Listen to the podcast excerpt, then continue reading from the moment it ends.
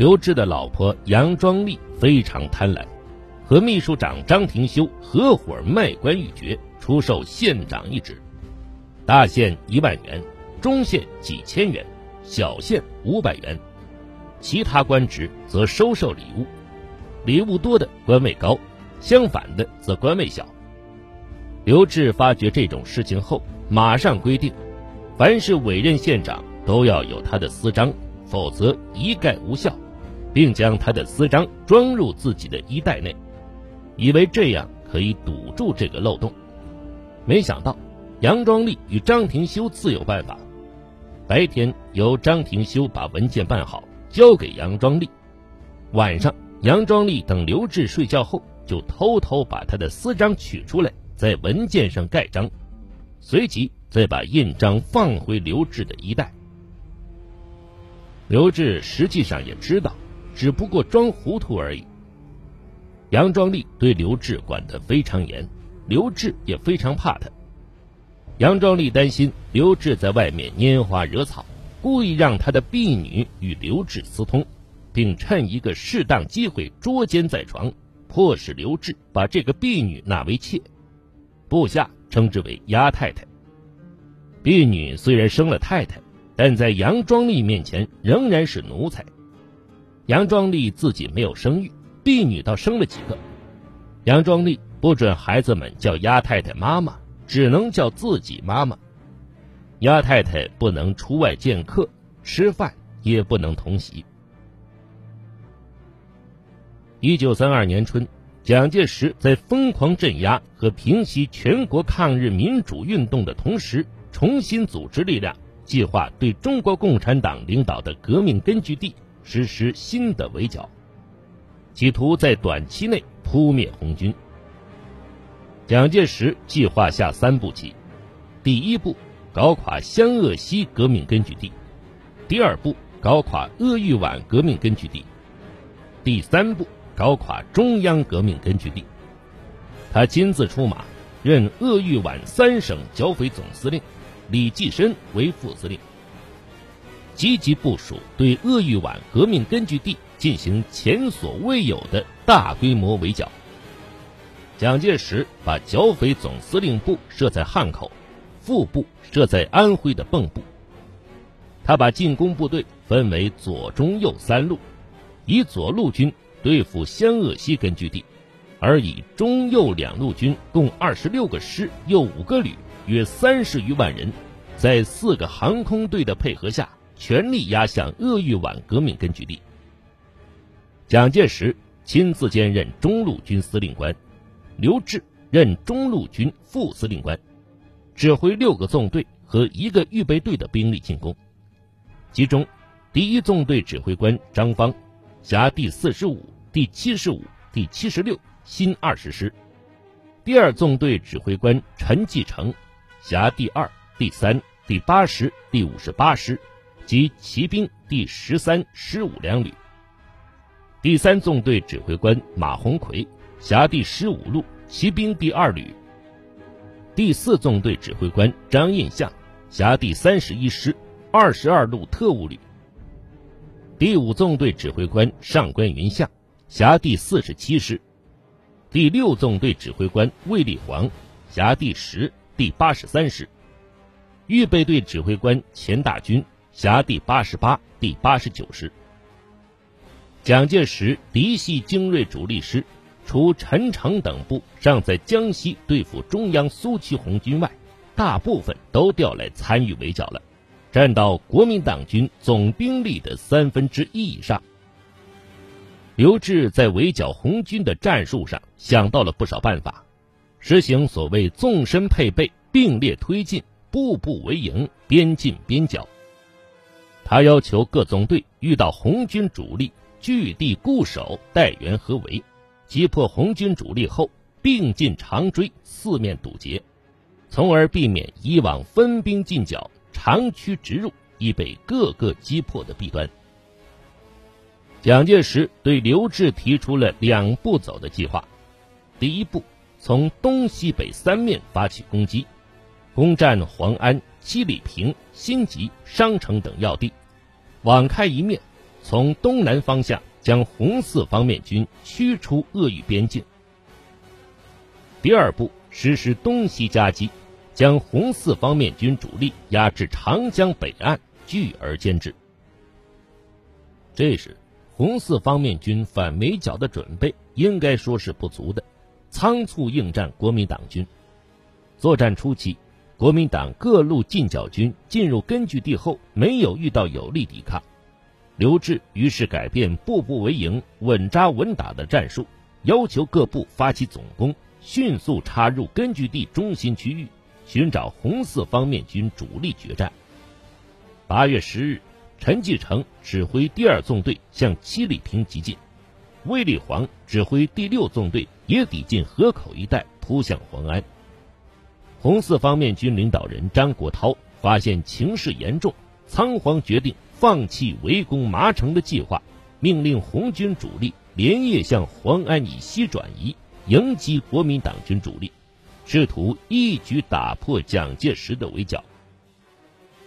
由于在作战中红军伤亡比较严重，红四方面军放弃黄安，转向七里坪基地，在这里重创国民党军，打乱了刘峙企图拒歼红四方面军的部署。九月中旬，红四方面军总部率红十、十一、十二。七十三师抵达皖西金家寨后，与红二十五军会合。红四方面军计划首先挥师六安方向，打击深入叶家集、独山镇的国民党军第四十师，但由于部队隐蔽行动不够，行至东西香火岭时，就与迎击的国民党军遭遇，打得很艰苦。后面的卫立煌、陈继承两纵队又经沙窝、新店追来。形成东西夹击之势，于是红四方面军决定南下英山，会合地方武装，寻机歼敌。九月底，红四方面军由燕子河经西界岭、五显庙直下英山，你打击上官云相纵队。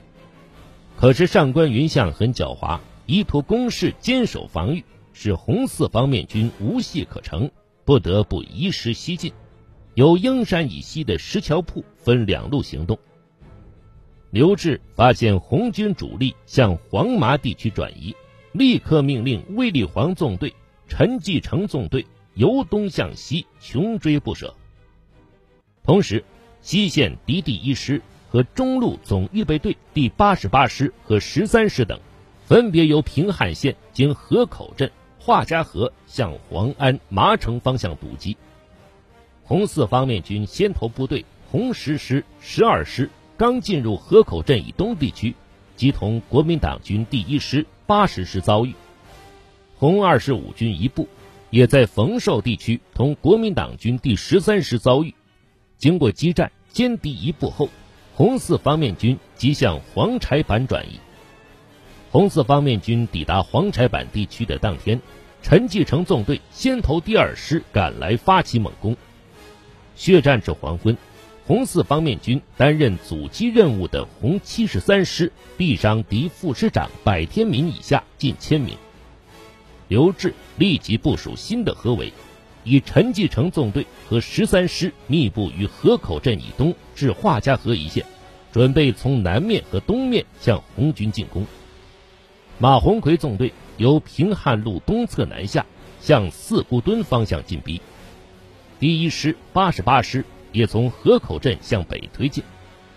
这时，红四方面军处在方圆仅几十里的弹丸之地，四面临敌，已经到了岌岌可危的地步。最后，红四方面军总部率十、十一、十二、七十三师及少共国际团跳出根据地，暂到平汉路以西活动。第四次反围剿。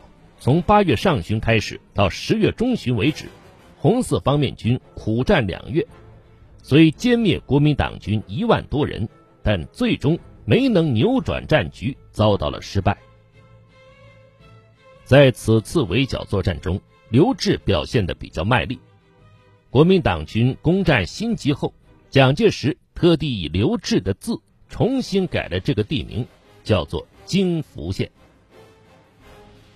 一九三六年十二月十二日，张学良、杨虎城发动震惊中外的西安事变，扣留了蒋介石。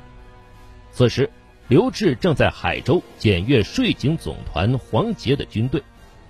听到西安事变的消息后，他痛哭流涕说：“有蒋介石，就有我刘志；没有蒋介石，就没有我刘志。”他顾不上吃饭，立即乘坐火车赶往洛阳、潼关，准备指挥部队与张学良、杨虎城作战。国民党中央发布了讨逆令，任命刘志为讨逆东路集团军总司令，顾祝同为讨逆军西路集团总司令，共同向西安进军。宋美龄、宋子文等人主张先不打，劝刘志不要进军。但刘志不听，主张非打不可，认为只有打才能营救蒋介石。相反，顾祝同对宋氏兄妹的主张极力赞许。因为这件事，蒋介石回到南京后，认为刘志与何应钦穿一条裤子，对他没有以前那么信任了，而对顾祝同则更加信任了。一九三七年七月七日，七七事变后，日军全面侵华，刘志任第一战区第二集团军总司令，负责在平汉线抗击日军。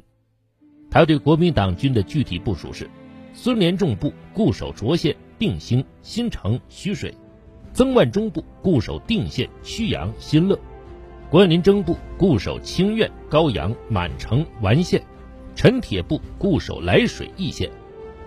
八月中旬，日军以寺内寿一为华北派遣军总司令，湘粤清司任第一军司令，指挥第五、二十师团及河边旅团、铃木兵团、九井梯队，共约六万人。除以主力进攻南口外，以一部分兵力在平汉线活动。二十日，蒋介石命令刘志向平津攻击前进，后方原阵地仍需派兵守备。自八月二十一日起，第二十六路军孙连仲部与日军激战于良乡城南及房山西北高地之线，经数次之争夺，最终因日军炮火猛烈，支持不住而后撤。良乡及房山高地均陷入日军之手。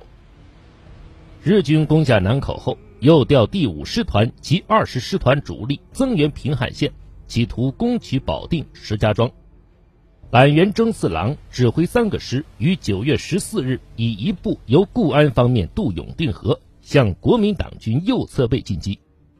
刘志急忙调整作战部署，计划巩固右翼，以涿州、定兴附近兵团进出大清河东岸，向固安方面迎击，压迫日军于永定河畔而歼灭之。在他指挥下，第三十一师主力。会合第四十七师，由涿州东进于望海庄东西围陀之线，越过大清河迎击当面日军。第三军主力赴骑兵第十四旅由定兴高碑店东进，经东西双铺附近渡过大清河，包围攻击西进日军的左侧背。十五日，固安失守；十七日，琉璃河实现；九月十八日，日军又占领了涿州。此时，刘志计划在保定附近与日军作战。他命令关林征的第五十二军加强新安曹河头满城之计设阵地，阻止日军南下。可是第五十二军的正面太广了，把第五十二军三个师的兵力配备在七十公里宽的正面，兵力显然远远不够用。果然，第五十二军还没有在阵地展开，日军就跟踪压迫过来了。九月二十日，徐水东西一线前进阵地被日军突破。二十一日晨，日军开始攻击白洋淀至满城间的第五十二军主要阵地，该军作战不利，被迫后撤。刘志急忙向蒋介石告急。当天晚上，蒋介石打电话给刘志，提出新的作战指示：第五十二军固守保定、安新两城及附近地区。第三军务固守满城及其西北一带高地，我前方各将领需戮力同心，协作抗战到底。第四十七师及豫省保安第三团统归关军长指挥。第三军应协力反攻当面之敌，第二十七师掩护军主力左侧背。